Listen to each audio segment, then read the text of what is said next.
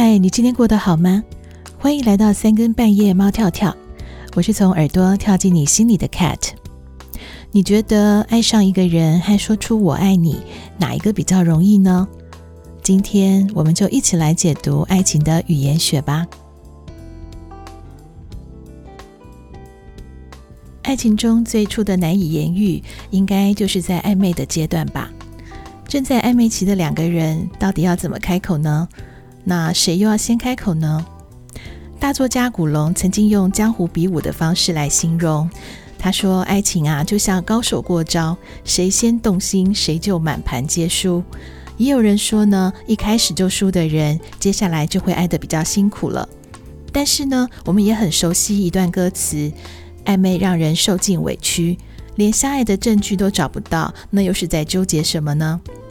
人生很宝贵，因为矜持而暧昧的状态是最浪费生命的事了。所以迷迷蒙蒙的暧昧，千万别耽误太久。你想知道答案，就用些方式明示暗示一下下，对的人呢就会懂，他也会给你想要的答案。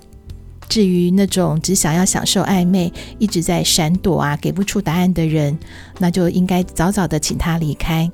毕竟呢，一个连说出口都没有勇气的人，你还能期待为彼此做多少的努力呢？暧昧不明的阶段，猜来猜去是很吸引人，但是太久就不好玩了。别再让它糟蹋你的人生吧。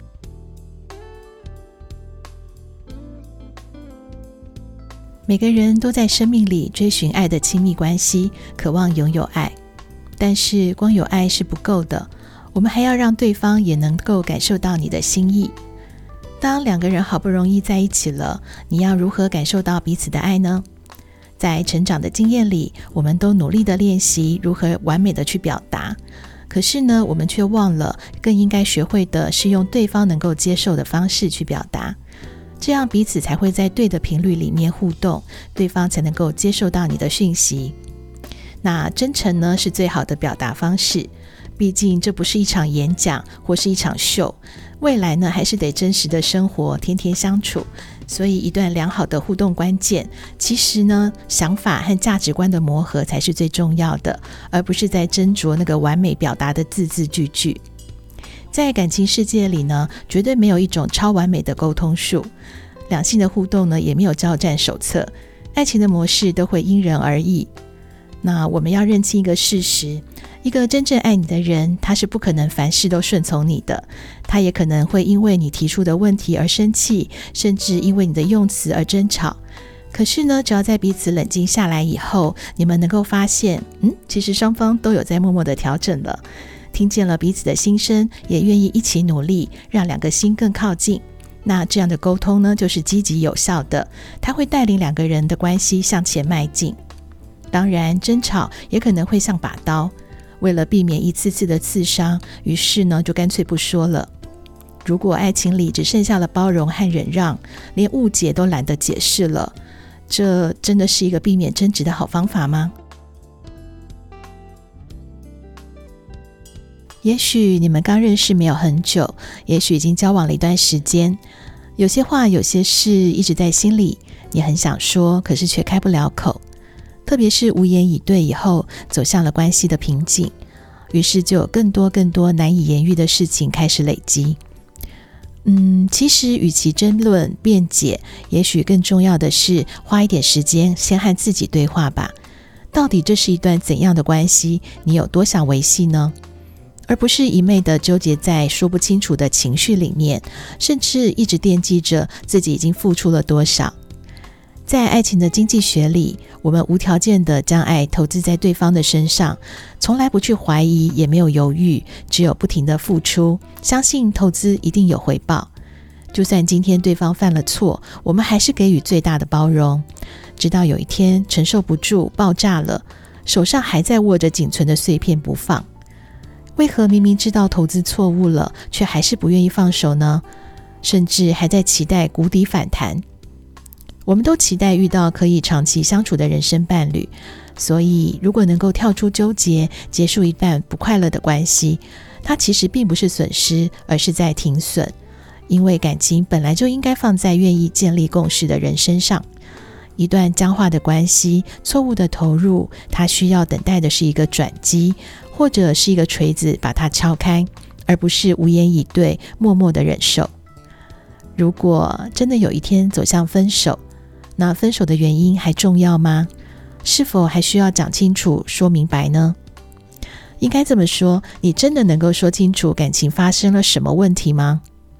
一个连自己都不知道答案的问题，又怎么能够要求对方说得清楚？一直在原地盘旋，还不如坦然的放手。或许对方也在等待一个改变，让两个人都能解脱。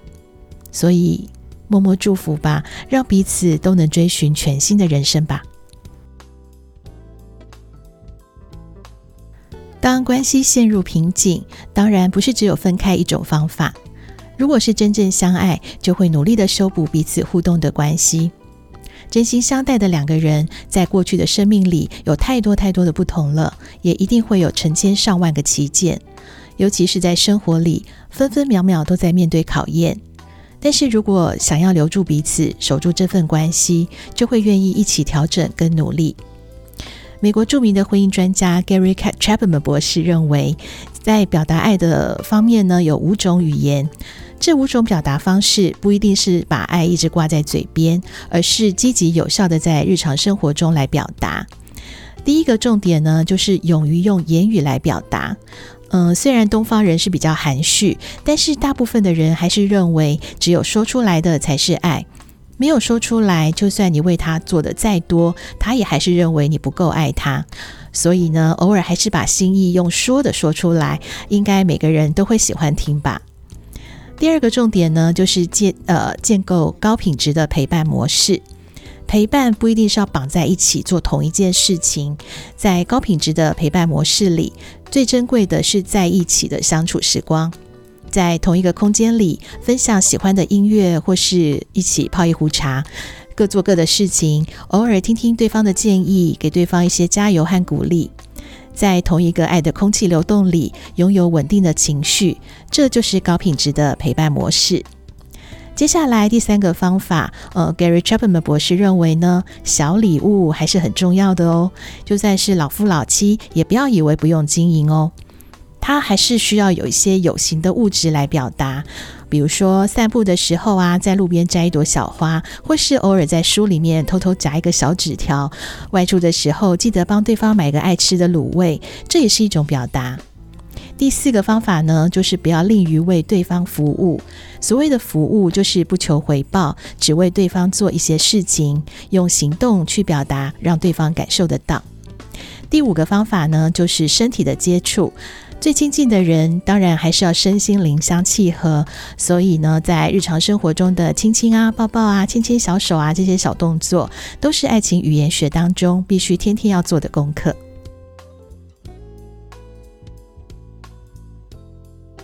在 Gary Chapman 博士所提出的这五种语言的注意重点当中呢，其实它并不是维系良好关系的全部。因为每一段关系呢，都可以建构出属于彼此懂得的私密语言，或者是呢一种让彼此安心的仪式。其实，一段关系中有多少爱的表达方式并不重要，重要的是要找到彼此都需要的那一种。只要你真的爱对方，就值得为对方这么做。我们再进一步换位思考一下，当对方都这么表达了，那你要怎么样回应呢？最好的方式就是坦诚的沟通。想一想，这世界上谁是真正懂你呢？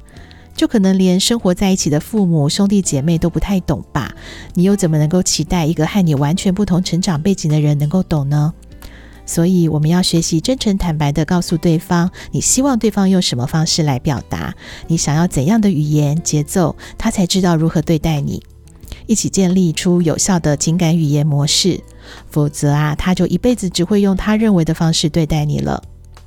爱上一个人很容易，但是要长期相处，并且维持爱的感觉，这就不容易了。这是需要共同学习、不断成长。但愿我们都能找出对的频率，和对的人一起练习，勇敢说出爱的语言，活出爱的模样。我是从耳朵跳进你心里的 Cat，祝福我们都在爱的语言学里找到爱的能量。我们下次见，拜拜。